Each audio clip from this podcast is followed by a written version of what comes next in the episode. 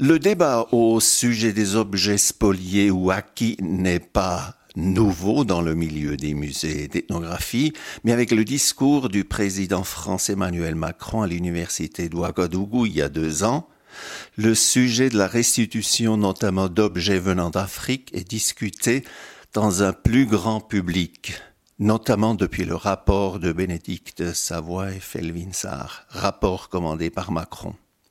Nous en parlons avec Boris Vastio, il est le directeur du musée d'ethnographie de Genève. Boris Vastio était, avant de venir à Genève, conservateur, au musée royal d'Afrique centrale de Tervuren, en Belgique. Il connaît le problème à fond. Pour situer un peu dans un contexte historique le, le problème, euh, il s'agit en gros d'objets acquis ou volés du temps de la colonisation ou même avant. Pourquoi cette discussion seulement maintenant? Alors, comme euh, on le disait tout à l'heure, ce que nos auditeurs ne, savent pas, c'est que pour moi, ce qui est nouveau, c'est la médiatisation de la, problématique. Mais dans les musées, en fait, le sujet, comme vous venez de le dire, n'est pas nouveau. Euh, c'est un sujet qui devient même assez important dans la plupart des musées qui ont des collections d'origine coloniale dès les années 60 et dans certains cas même avant les, indépendances des, pays d'origine. C'est le cas en Grande-Bretagne par exemple où certains chercheurs, se rendant compte qu'arrivaient les indépendances, ont voulu renvoyer dans le pays d'origine certains objets qui avaient été ramenés en, Grande-Bretagne. Et donc, euh, on peut dire qu'il y a aussi peut-être des, cycles. Dans les années 60, c'était euh, le, Congo qui menait avec le général Mobutu Sese Seko qui faisait de grands discours et puis de, devant euh, les Nations Unies ou à qui voulait entendre en disant qu'il fallait restituer le patrimoine euh, congolais euh, au Congo. Puis il y a eu des suites, il y a des choses qui ont, qui ont été faites. Puis de temps en temps, on en parle, on, on en reparle dans les musées, donc, il y a un travail de, fond, une réflexion qui est permanente. Ce qui change aujourd'hui avec le, rapport SAR-Savoie dont vous venez de parler, c'est euh, pour moi deux choses. La, première, c'est que, à ma connaissance, c'est la première fois qu'un chef d'État européen prend l'initiative de dire je veux que nous restituions du patrimoine africain à l'Afrique. Donc ça, c'est tout à fait euh, nouveau. Et puis, il euh, commissionne deux personnes pour écrire ce rapport. Et ce rapport, si il n'est pas suivi, manifestement, si j'ai bien compris, eh bien, il aurait eu un impact très fort. Mais un impact avant tout en Europe, et euh, notamment dans ce qu'on appelle aujourd'hui les communautés, communautés épistémiques d'afro-descendants, d'afropéens, et, et, puis aussi d'autres personnes dans, le monde associatif et militant qui effectivement reprennent cette, euh, cette thématique et, euh, et, débattent et ont des revendications de, de plus en plus fortes. Mais en Afrique, en fait, dans les musées, euh, on peut se demander s'il y a autant, de demandes et s'il se passe autant de choses. Ça, malheureusement, les médias le couvrent beaucoup moins. J'ai vu une fois un musée à Bamako il y a quelques années encore, très joli musée, mais au lieu que vous attendiez des demandes, vous pourriez devancer et dire on vous envoie quelques containers d'objets qu'on a ici pour meubler un peu votre musée. Alors c'est très intéressant, je vous remercie de poser la question. Est-ce que j'ai oublié de dire En fait, ces restitutions, elles sont peut-être pas monnaie courante, peut-être certainement pas en France, mais en Europe, et dans le reste du monde, vous avez des mouvements de restitution excessivement importants. Donc, si vous prenez les États-Unis et le Canada, aux États-Unis, le, projet, le programme NACPRA euh, de, restitution des, biens, des objets funéraires et des biens culturels aux, Premières Nations a, vu le, transfert de plus de 650 000 pièces vers les Premières Nations.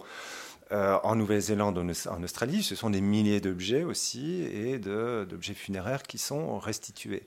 Euh, avec des choses excessivement intéressantes, comme les, Maoris de Nouvelle-Zélande, qui depuis plus de, de 30 ans peut-être même 40, font des démarches pour obtenir des restitutions, mais ne le font pas du tout à la manière euh, dont on, l'imagine aujourd'hui, revendiquer, se, plaindre. En, fait, ils sont dans la négociation, ils sont dans la recherche et ils, obtiennent euh, beaucoup de succès. Donc aujourd'hui, on peut aller au Te Papa Museum euh, en Nouvelle-Zélande et trouver beaucoup d'objets qui ont été restitués.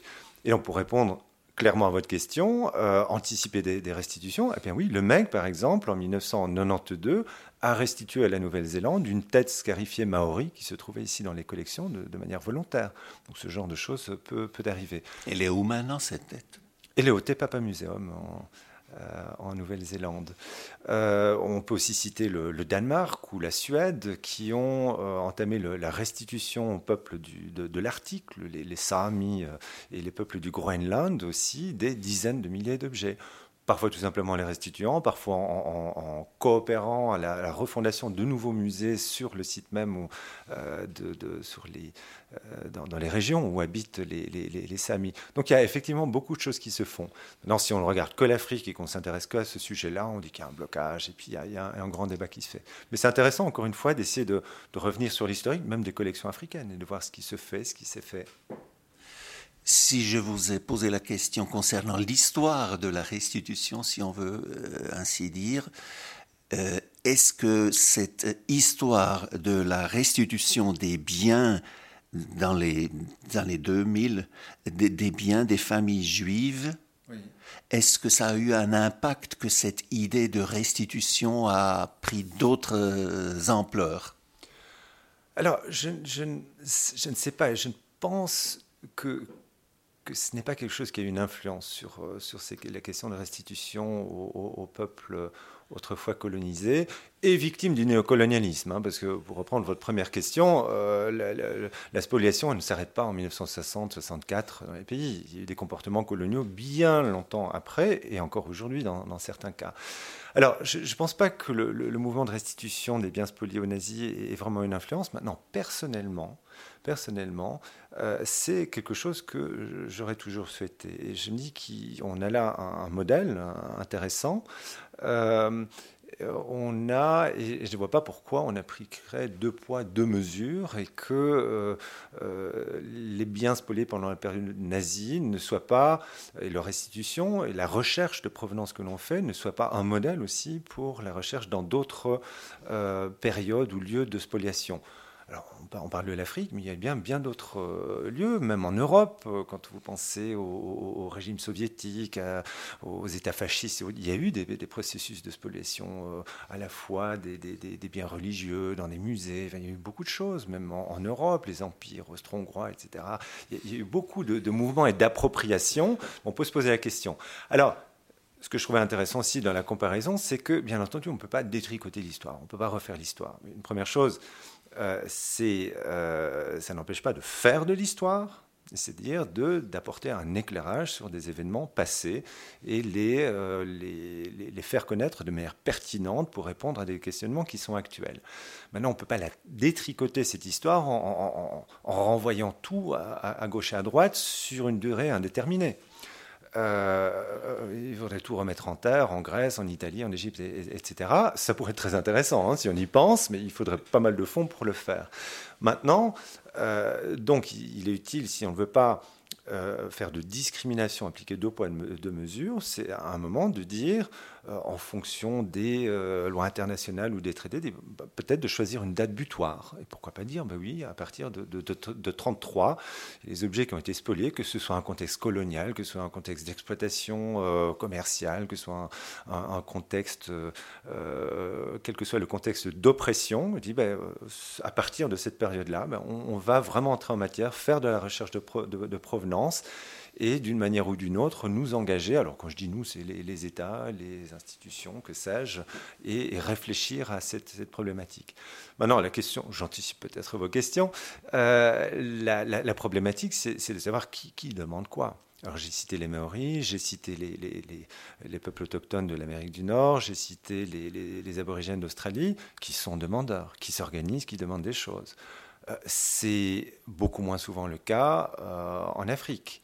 Je ne dis pas que ça n'existe pas, mais c'est moins connu, c'est moins organisé. C'est moins le cas en Amérique latine aussi. Euh, quand je reçois ici des délégations amazoniennes, ils disent nous, on n'a aucune revendication. Euh, d'abord, imaginez ces collections, on les ramène chez nous, la forêt tropicale, ce sera un peu difficile de les conserver. de toute façon, le musée, c'est colonial. On ne veut pas le musée, c'est colonial. D'autres disent, on veut installer un musée. Il y a de la diversité. Mais euh, c'est important de savoir qu'il y a une diversité. Et les, questions, euh, a plein, plein de questions pertinentes aussi. Si, vous voyez le, cas de, la France, la restitution au, Bénin, donc Macron a dit je veux en tout cas que certains objets qui se trouvent aujourd'hui au Quai Branly soient restitués le plus rapidement possible. À ma connaissance, je peux me tromper, mais le Bénin lui-même a demandé qu'on postpose de quelques années parce qu'il faut s'organiser. Euh, un autre exemple de transfert, les Pays-Bas ont, restitué, restitué c'est un mot, ou, transféré, ou envoyé, ou ont retourné des collections importantes, puisqu'on compte par milliers, de mémoire c'est 7 à 9 000 objets par exemple, vers l'Indonésie. Euh, euh, récemment, il y a un an ou deux, à la fermeture d'un musée de, province, ben, les musées nationaux des cultures du monde des, Pays-Bas, qui regroupent tous les musées qui ont ces, collections, a souhaité poursuivre ces envois. L'Indonésie a dit non, non, merci, on a suffisamment. Euh, un autre exemple, l'Allemagne qui est vraiment modèle hein, aujourd'hui en Europe en termes de recherche de, provenance, parce que c'est vraiment devenu une priorité pour les associations de musées, pour les associations nationales dites autrefois d'ethnologie, mais ils ont changé de nom aussi pour abandonner les, termes de, euh, et avec un soutien de l'État, avec des financements de l'État sur la recherche de provenance, ont aussi euh, ben, opéré quelques restitutions notamment de restes humains à la Namibie. Où, vous le savez, euh, il y a eu des massacres au début du XXe siècle, des, des, notamment. Et donc ça s'est fait en, avec beaucoup de, de cérémoniels. Et puis, euh, bah, différents musées, dont, les, collections de, du Humboldt Forum et ancien musée d'ethnologie de, de, Berlin, bah, ont, proposé de, restituer des objets. Là, le Humboldt, Forum, ce débat n'est pas terminé. Non. C'est encore assez. ce débat Humboldt Forum est assez, assez virulent. Euh, il, peut l'être, mais ce que je vous donnais, c'est un fait. Donc, il y a eu des propositions de, euh, de venir et de regarder dans les collections ethnographiques ce qui pourrait les intéresser. Ben, officiellement, la Namibie, répond Nous ne sommes pas intéressés par ces collections ethnographiques. Alors, qu'est-ce qu'ils ont déjà obtenu? Ils voulaient le retour d'une Bible et, et d'un fouet qui appartenait à un missionnaire. C'est un pays très chrétien. Et puis maintenant, il demande la restitution d'une croix euh, chrétienne euh, portugaise, très ancienne, qui a été prise en Namibie, qui été envoyée en, Allemagne. Celle-là, il la demande. Donc, ce qui est intéressant, parce qu'il demande des objets, des symboles du, du, christianisme, qui étaient en Namibie depuis très longtemps, qui sont partis en Allemagne. Ça, ça les intéresse. Les collections ethnographiques, beaucoup moins. Alors, ça c'est l'avis officiel, ça ne veut pas dire qu'en Namibie, personne ne souhaiterait ces collections. Mais il faut vraiment comprendre, et ça, malheureusement, les médias qui travaillent très rapidement euh, et qui cherchent la, headline ne vont pas dans, ce niveau de détail. Et puis, on n'a pas encore beaucoup d'études, de, publications qui, donnent ceci. Euh, je voulais ajouter aussi par rapport à ces demandes, donc on a tellement parlé de, ce rapport Sars-Savoie, et puis il y a eu tellement d'émois dans les, dans les musées, les directeurs, des, euh, directeurs, peu de directrices, surtout les hommes, et euh, conservateurs ont dit oui, on risque de, de, perdre toutes les collections, etc. En fait, c'était il, il, y a un an et demi, je pense, à peu près ce rapport. Au mois de juin de, l'an passé, nous, avions une séance de travail avec un, un groupe de directeurs et directrices de musées type ethnologique euh, européen qui rassemble 39 euh, partenaires et on a fait une enquête. Donc, depuis la publication de ce rapport, est-ce que quelle, est l'augmentation des demandes que vous avez reçues? Aucune. Alors, oui, mais vous pourriez anticiper, il faut pas alors, toujours. Ça, c'est autre chose. Donc, il y a les anticipations. Oui, mais il faut que ce soit pertinent. Et alors, je donnais un exemple de la Namibie où l'Allemagne a anticipé en disant Mais est-ce que vous souhaitez regarder les collections? Qu'est-ce qui peut vous intéresser? Non, merci. Euh, euh, qu'est-ce que je pourrais prendre d'autre comme exemple? Donc, c'est Parlons du MEG. Alors, le MEG, nous, on est d'ici la fin du mois, vous aurez le, plaisir de pouvoir lire notre nouveau plan stratégique, dont le premier axe de développement est de mettre en œuvre un processus décolonial. Je ne vais pas vous faire une définition. La décolonisation, au même, ce sera ce que nous faisons et on n'a pas d'autre modèle euh, que nous suivons. Et dans ce processus décolonial, on revient sur euh, ben, la, discipline, l'héritage colonial, l'héritage dans les, classements des objets, euh, l'héritage dans la, manière de, toujours quand même quelque part essayer de représenter, d'objectiver une représentation euh, euh, des, des, cultures et des populations de, leur histoire. Donc on va aller vers davantage de co-commissariat, on va co-construire des, thématiques ensemble, on va s'engager à ce que la moitié de l'information que l'on donne au public soit produite en fait par les, par d'autres parties prenantes, par des porteurs de culture actuels, et qu'on on casse le monopole que nous avons du discours. On a aussi des projets qui, beaucoup de projets autour des collections. Et ça, il faut que j'insiste là-dessus parce que euh, j'anticipe que certaines personnes se disent oui, ils s'intéressent moins aux objets maintenant, alors que. Et euh, on s'intéresse beaucoup aux objets, mais avant tout aux objets euh, dans la mesure où ils vont nous permettre de redévelopper des rapports de travail, de collaboration et d'échange avec de nouveaux partenaires, des communautés sources, des porteurs de culture, euh, des individus, des chercheurs, des chercheuses, peu importe, des gens qui s'intéressent aux collections. On a un programme qui vise à relier les collections et les populations d'origine. Donc tout simplement, on va, on a déjà beaucoup de partenaires historiquement, euh, des gens qui vont, qui viennent, mais on va se dire, bah tiens, voilà, on a les Milingimbi en Australie, dont on a des collections, on les connaît depuis euh, plusieurs années, ils ont déjà envoyé des, délégations.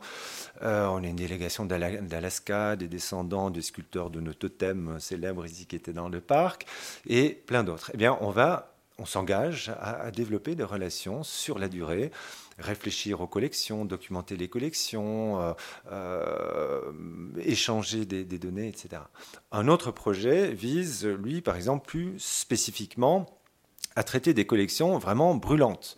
Euh, donc, il se fait qu'il y a des objets dans nos collections qui ont été manifestement obtenus par la coercion, dans des contextes vraiment difficiles, qui ont été pour beaucoup, le, problème, c'est qu'ils ont été exportés illicitement dans des doubles fonds, des gens qui vous disent ah, ben, Vous savez que je ne peux pas exporter ça, mais il suffit de mettre artisanat contemporain sur la boîte, euh, et, puis ça passe très bien.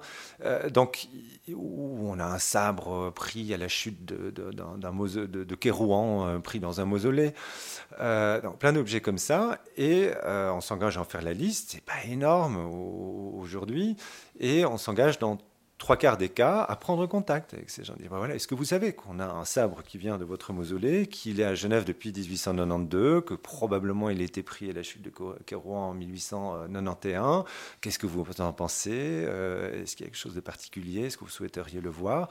Donc de vraiment prendre contact avec une population, avec un lieu sain, avec un musée, avec un État, peu importe. Mais on s'engage à faire ce lien.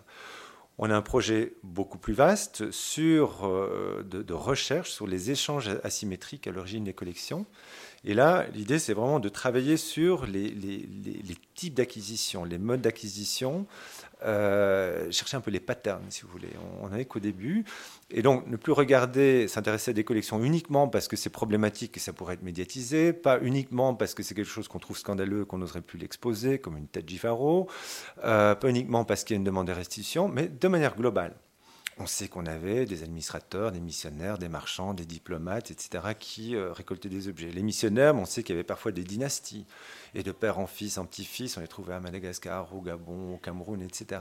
Bah, si on regarde les collections que dont nous sommes aujourd'hui des héritiers, qu'est-ce qui les caractérise? Quel était leur comportement? Non, ça c'était des missionnaires en Afrique. Comment ça, se compare avec les missionnaires qui travaillaient en Amérique latine ou ailleurs? C'était très souvent d'excellents ethnographes. Oui, c'est un peu le terme qu'on emploie aujourd'hui. C'est des gens qui ont amené des, données. Maintenant, je ne, je ne, connais personnellement pas de. Alors, ethnographe, Qu'est-ce que ça veut dire aussi? C'était euh, d'écrire les choses. Euh, euh, moi, je, ne pense pas que c'était de, grands ethnographes, je ne pense même pas du tout. Mais ça, c'est peut-être un autre débat pour une autre entrevue. Mais nous, ce qui nous intéresse, c'est de manière tout à fait dépassionnée d'essayer de, voir quelles étaient les, les motivations, les, récurrences. Après, de faire du, comparatisme aussi. Est-ce qu'il y avait des, processus semblables en France, en Italie ou ailleurs? Comment est-ce que ça se compare?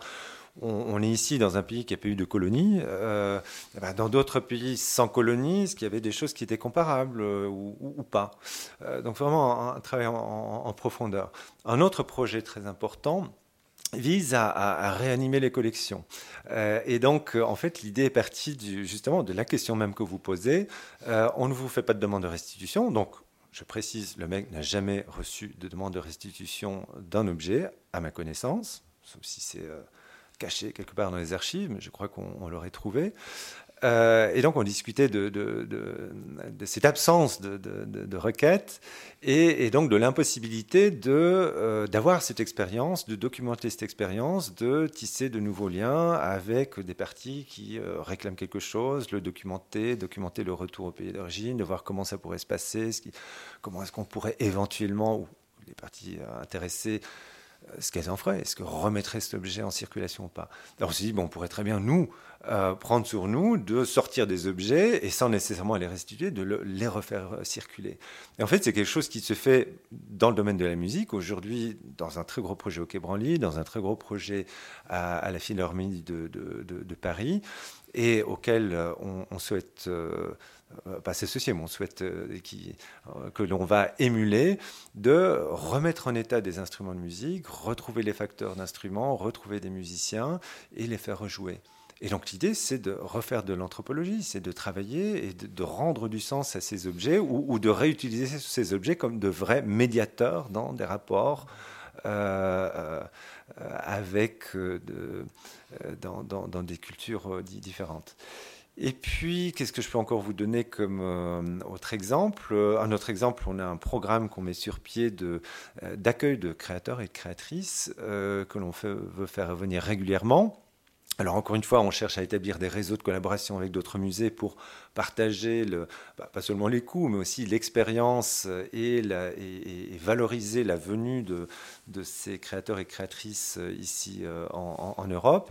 Donc d'inviter des gens qui ont un intérêt particulier sur des objets de nos collections, sur certains et, qui sont aussi des gens qui ont une maîtrise, donc des, maîtres artisans ou, artistes. Mmh en leur proposant soit d'en faire euh, des répliques ou de travailler autour. Donc ça nous permet de comprendre les techniques de fabrication, les techniques de, reproduction, d'avoir un débat sur la question de euh, l'authenticité au, sens large, un objet, une copie, pour vous, à partir de quand est-ce qu'il est utile, efficace, sacré, pas sacré, etc. Euh, donc ça nous permet de faire tout un travail de documentation, ça nous permet de travailler aussi avec les publics. On a en ce moment, alors c'est pas très exotique, mais c'est extrêmement intéressant, on travaille avec des, euh, des, Autrichiens du Tyrol qui viennent euh, fabriquer des Glokorkap. C'est des espèces de, grandes coiffes euh, qu'ils emploient pendant, les processions au, début de l'hiver. On en a une en présentation en, ce moment dans l'exposition. Et c'est une des nombreuses guildes des Glokorkap à, à accepter de venir. Et tous les premiers dimanches du mois, ils travaillent avec le public et ils en fabriquent. Et en décembre, le 6 décembre, on a ici à Genève la parade du Père Fouettard. Eh ben, on va ressortir de l'exposition la coiffe qui est pourtant patrimonialisée. On va mettre les chandelles à l'intérieur, Ketzler oder nichts, des chandelles ou rien, ils veulent pas des LED. Et s'il pleut, euh, ça posera aussi un problème. Pour faire vivre cet objet et vraiment participer avec notre public et le public du quartier, la présence, la générosité et l'envie de partager qu'ont ces spécialistes du Cap qui viennent tous les mois depuis euh, trois mois déjà ici à Genève. Donc ça, ça pose des questions voilà, éthiques autour des collections, de leur conservation, la patrimonialisation, le fait qu'on les met en, on les sanctuarise, si vous voulez nous, on veut voir, est-ce qu'on peut faire revivre ces objets qui redeviennent des médiateurs de relations sociales? Est-ce qu'ils permettent aussi de, de, de, générer de nouvelles connaissances et de nouveaux rapports? Donc c'est ça vraiment. Et quand j'ai des questions d'éthique, c'est qu'on n'a pas de. Bon, on est bien loin d'avoir une théorie sur la chose, on est bien loin d'avoir des, certitudes, on va vraiment dans l'expérimentation, on prend des risques, notamment en termes de, conservation, mais on pense que développer ces, ces relations, c'est beaucoup plus important, et pour la connaissance et pour nos publics et finalement pour le patrimoine, qui sera d'autant plus euh, pertinent et signifiant que si on les laisse dans les dépôts, qu'on n'en fait rien. Euh, je pense à une exposition ici, dans cette maison, il y a déjà pas mal d'années, sur le voodoo à l'époque, je crois, c'est Hénard qui a fait. Mhm où les gens, les adeptes de voodoo, à certains moments, sont venus euh, pratiquer leur culte, leur culte à l'intérieur de dans cette exposition. Il y avait comme un, centre culturel. C'était donc à la fois une exposition et pour les adeptes de, voodoo, c'était aussi euh, leur lieu de, de cérémonie. J'ai trouvé ça très intéressant. Mhm. Je ne sais pas, je n'ai pas, je n'ai pas assisté à ces événements. Et me vient à l'esprit une euh, histoire de restitution en Suisse. C'est une, anecdote, je trouve, assez, assez drôle. Euh, le musée historique de Berne a fait une exposition sur tout ce que tout ce qu'on a volé à la cathédrale de Lausanne à l'époque de la Réforme. Ils ont fait une très belle exposition et il y avait des gens à Lausanne qui ont demandé publiquement que justement ces objets soient restitués. Et puis il y avait ce monsieur qui a un représentant de ce groupe a, a donc euh, étalé toutes euh, ces idées. On a euh, demandé au téléphone le directeur du musée de Berne ce qu'il en pense. Il a dit venez tout de suite chercher ces affaires parce qu'il y a beaucoup de tissus et c'est un, problème de, de restitution. Je pense ça illustre très bien le problème que vous voulez montrer qu'il y a les deux parties. Hein. Il c'est pas évident, c'est, pas fait avec euh, là, je te rends. Non, c'est, très complexe et, on est vraiment, euh, je dirais, tout au début euh, en, ce qui concerne la pas la sensibilisation, mais le, notre capacité d'expliquer à, l'opinion publique ou au public en général euh, la, complexité de ces, de, ces échanges. Parce que euh, souvent l'intérêt médiatique qui vient autour de, certains objets clés. Alors en général, il y a un intérêt euh, politique, diplomatique, des choses de très grande valeur, et facilement identifiables. Et on se braque là-dessus, et puis on, oublie complètement de parler du contexte et de la complexité du contexte. Alors parfois c'est très rigolo, comme je ne sais pas si vous avez vu, mais euh, suite aux déclarations de Macron, donc restitution d'objets au Bénin, bah, toute la presse anglo-saxonne, euh, même les plus grands journaux, le New York Times, le, Guardian en Angleterre, ils ont tous sorti des objets de Benin City, du Nigeria, qui ont juste rien à voir, mais ils voyaient Benin, ils sucrent l'accent et, ils étaient à côté. toutes les illustrations qu'ils ont mis pendant des, semaines et des mois n'avaient juste rien à voir avec la chose. Peu importe, c'est passé, et j'ai jamais vu personne faire un monde honorable dans ces journaux par rapport à ça. Parce qu'il y a vraiment un focus qui, la médiatisation, il faut la combinaison d'intérêts politiques, stratégiques, financiers et autres. Et toute la complexité, elle est différente. Après, et pour moi, c'est problématique parce que, comme je disais tout à l'heure, le, là où pour moi il y a, vraiment euh, euh, quelque chose de, nouveau, donc c'est l'engagement de, communautés épistémiques afro-descendants, afropéens, etc., qui euh, on saisit cette occasion pour revendiquer. Et l'essentiel de la revendication, dans, le sens de la, contestation des, collections, on le voit en Belgique euh, ou, en France, elle vient de ces milieux-là, plutôt que de l'Afrique, plutôt que des musées africains, etc. Euh, même si quelques chefs d'État, notamment au Sénégal ou, ministres, ont dit s'il y a 10 000 objets sénégalais, eh bien, il faudra restituer 10 000. Bon, après, il n'y a, rien qui suit tout cas à ma connaissance et à la connaissance de, mes homologues dans, les musées. Alors qu'en Europe, c'est très fort. Et c'est très important pour moi de pouvoir répondre à, ces questions. Donc, euh, si je peux prendre un exemple, euh, il y a quelques mois, je crois que c'était à, la, fin du printemps, j'étais invité à une table ronde avec Bénédicte Savoie, ici à Genève, au théâtre Pitoef, euh, durant le, grand, je sais pas comment on appelle ça, festival annuel de, de qui est une grande association culturel et, d'entrepreneuriat euh, afropéen ou afrodescendant euh, euh, ici en, Suisse. Et le débat a commencé, ça s'est en fait très mal passé parce qu'on ne s'est pas très bien entendu avec Bénédicte Savoie. Mais ce que j'ai retenu, moi, c'est que, voilà, on avait une, j'avais pour la première fois une audience, donc essentiellement afrodescendante, qui était extrêmement remontée, agressive. Alors, encore pas tellement sur le, moment de la table ronde, mais en coulisses, si vous voulez, après en sortant. Euh, et qui, euh, qui, qui m'a beaucoup interpellé parce que euh, on sent que pour ces personnes, c'est extrêmement signifiant. C'est des gens qui disent, de toute façon, moi je ne mettrai pas les pieds dans votre musée, c'est dégueulasse, tout est volé, tout est pillé, etc. Et donc, c'est des, publics qui sont aliénés complètement à l'institution. Et la question est de savoir comment est-ce qu'on peut les intéresser au musée, comment est-ce qu'on peut les intéresser à nos démarches. Parce qu'effectivement, euh, il faut qu'ils comprennent que je ne suis pas le propriétaire des objets, ni les conservateurs. Nous, nous avons hérité d'objets historiquement, donc c'est pas nous ne portons pas la responsabilité des, actions des gens qui nous ont précédés. En revanche, qu'on a une responsabilité euh, de faire de l'histoire, de l'histoire publique et de répondre à leurs questionnements. Mais que dans notre processus décolonial, on veut les associer à notre questionnement. Qu'est-ce que vous voulez savoir précisément? Comment est-ce que vous voulez qu'on vous en parle? Comment est-ce que vous voulez qu'on le restitue? Ça, des journalistes, notamment en Belgique, euh, m'ont fait le, reproche de dire, et je l'ai pris, euh, oui, très bien, vous faites ces études depuis 20 ans, vous publiez en anglais, vous allez dans des colloques aux États-Unis, mais ici, vous n'avez rien partagé, il n'y a plus de débat public. Bah, c'est vrai il faut qu'on s'engage davantage dans le débat public. Euh, et, ce qui est intéressant, c'est que euh, souvent, c'est parmi ce public, des, c'est vous ça, des gens qui ont une, euh, souvent peu de connaissances historiques de l'Afrique même, de l'histoire culturelle. c'est des gens souvent très jeunes et il y a énormément d'émotions. Alors, comment faire pour entrer en rapport et ne pas avoir, euh, pas être, enfin, être ressenti comme étant paternaliste, comme étant condescendant, comme étant quoi que ce soit, et vraiment inviter. Et surtout, euh, inviter aussi à, comprendre la, complexité. Donc, euh, je sais pas, je pourrais sortir plein d'exemples, mais un, ancien responsable des musées nationaux au Sénégal me disait, mais écoute, un grand musée, mais on a, rien, construit par les Coréens, on n'a rien à mettre dedans. Et puis ces restitutions, tu sais, nous, j'ai pas un conservateur-restaurateur pour garantir l'état de collection des objets dans le pays.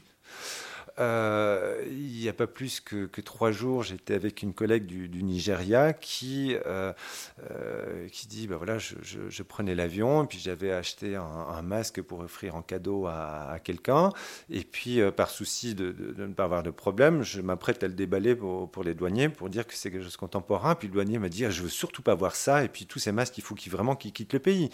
Parce que quand vous avez dans certains pays 82% des gens qui sont pentecôtistes ou des, églises de réveil, ces objets sont l'incarnation de, Satan et du diable, exactement comme ils l'étaient, et le sont toujours pour de nombreux missionnaires européens et américains. Donc ça aussi, il faut le comprendre. Euh, ou dans des populations qui ont été euh, euh, euh, bah, pas islamisé, mais où, un islamiste plus euh, intégriste et plus fondamentaliste s'est installé, bah, ces, objets n'ont plus vraiment la place, puisqu'ils sont aussi associés avec euh, Shaitan. Donc il faut quand même prendre en, considération ça. Et ça, c'est très difficile, parce que si vous donnez un argument comme ça, bah, vous faites rabrouer, c'est tout ça, c'est pour éviter de rentrer en matière, vous ne voulez pas, vous voulez tout garder. Rien du tout. Nous, notre boulot, mon boulot est celui des, équipes ici, et, euh, et, avec le soutien de nos partenaires, de la ville, de l'OFC, etc., de, garantir la transparence, l'accessibilité aux collections euh, et l'équité. Euh, et donc, dans ce, notre processus décolonial, c'est donner cette équité, c'est de permettre à des gens, même s'ils sont moins formés, même s'ils n'ont pas les qualifications, de pouvoir s'enquérir des collections, d'apprendre à les connaître, de se les approprier d'une certaine manière aussi.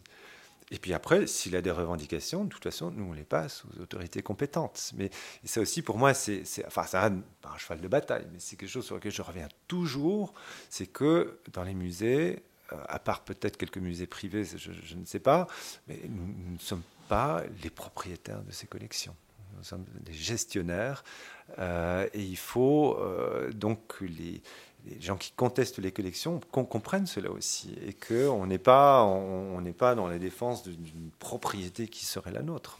Là, il y a aussi une différence entre les, les collections, les musées en Suisse et en France, par exemple, parce que la France a connu un colonialisme d'État qu'il n'y avait pas en Suisse. Il y a un passé colonial aussi en, en Suisse, bien sûr, mais la situation est quand même différente. Alors, elle, est certes différente, euh, et c'est un des points que, je trouve euh, important de, euh, de critiquer, dans le sens positif du terme, dans le, rapport Serre-Savoie, qui est finalement une perspective très française. C'est une question d'État à État. Les États revendiquent des collections, les États s'engagent à collaborer, les États s'engagent à restituer. Euh, alors, on, passe tout le contexte. Pourquoi l'Afrique au sud du Sahara? Pourquoi pas le, reste des colonies euh, et, Mais là, vous voyez, si vous regardez historiquement et dans le monde les processus de restitution qui ont vraiment du succès, ce ne sont pas des processus d'État à État. C'est musée à musée. Ce sont des musées, ce sont des groupements, ce sont des associations, ce sont des, euh, représentations de, populations, comme les Maoris, qui discutent, qui négocient, qui obtiennent des droits. Alors en Australie ou Nouvelle-Zélande, le, droit peut être renforcé et soutient le, les, les, restitutions. Mais euh, ils ont fait des choix de ne pas passer par la voie judiciaire. En revanche, aux États-Unis, ce sont des décisions de justice, avec le, le NACPRA, qui ont amené à la reconnaissance d'un droit culturel et d'une propriété culturelle. Donc, ils viennent s'ajouter à, la, propriété privée des biens meubles, etc., mais qui rajoutent des, éléments dans le droit qui reconnaissent euh, euh, des droits euh, enfin, qui, reconnaissent qu'il faut rendre ces droits aux Premières Nations et que ça ouvre donc euh, la possibilité à la contestation de, collection et d'où le transfert. Et donc il y a vraiment des décisions de justice qui font évoluer le droit pour le bien des, populations. Donc il y, a, des modèles qui sont très différents et ça c'est en interne. Donc il faut euh, voilà, et quand on parle de, restitution, si l'idée c'est que les, objets ne, quitteraient un pays que pour aller dans les musées d'un autre pays, on peut aussi se poser la question, puisque euh, bah, vous avez euh, euh, beaucoup de, penseurs, de chercheurs ou d'activistes ou, que sais-je dans, les, pays sources, si on veut, de, ces collections, qui vont dire, mais de toute façon, le musée est une institution coloniale, donc on n'en veut pas. Euh, donc pourquoi est-ce que dans, cette restitution, il faudrait rester dans un modèle qui est aussi un modèle colonial? Donc il y a une très grande diversité.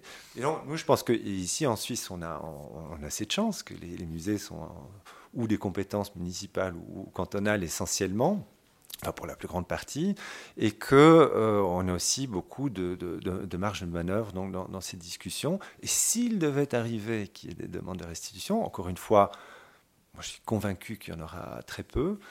Euh, et bien, on pourra avoir le, loisir vraiment de, réfléchir, de savoir si on travaille avec une famille, avec un lignage, avec un village, avec une chefferie, avec un État, avec un, canton, avec peu importe. Il faut vraiment s'adapter euh, en fonction de la, de la demande. Il faudrait, on le conditionne, puisque ce n'est pas, pas le cas. Tout au début, vous avez dit le, le colonialisme, cet esprit de colonialisme, c'est pas terminé. Et puis j'y ai pensé, par exemple, à un moment donné, le Congo pourrait dire vous nous donnez tous vos portables parce que là-dedans il y a du il y a du coltan que vous avez volé chez nous.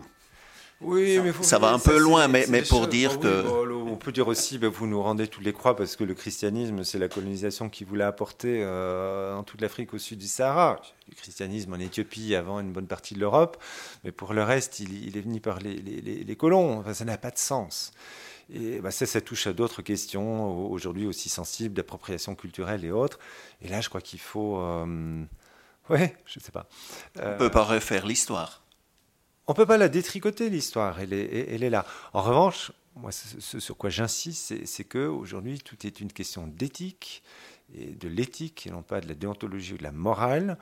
Euh, et on a cette chance ici euh, de, pouvoir vraiment travailler dans cette optique-là, que euh, on peut se défaire des idées reçues, on peut expérimenter, on peut travailler, on peut prendre des risques, euh, des risques intellectuels et, euh, d'efficacité de, nos projets, dans notre souci de décolonisation et de démocratisation de, ce patrimoine, indépendamment de toute contrainte aussi intellectuelle ou, autre. Et ça, c'est vraiment précieux.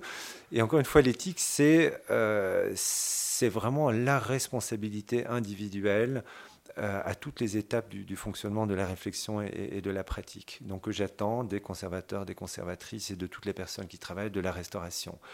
Euh, on doit prendre des choix, on doit faire des choix qui ne se sont jamais posés auparavant, comme remettre en circulation un objet, qu'est-ce qui se passe s'il se détériore, etc.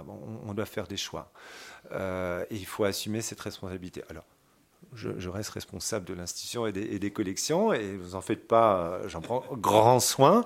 Euh, mais voilà, il peut y avoir des conséquences, des, des, euh, choses qui ne fonctionnent pas, des choses qui sont mal comprises, des, choses qui auront peut-être des, effets négatifs, peu importe, mais on, en est conscient, on se responsabilise et on essaye plutôt que se retrancher derrière une barricade, non, tout ça n'est pas possible, et puis attendre que le législateur dans, deux siècles fasse quelque chose.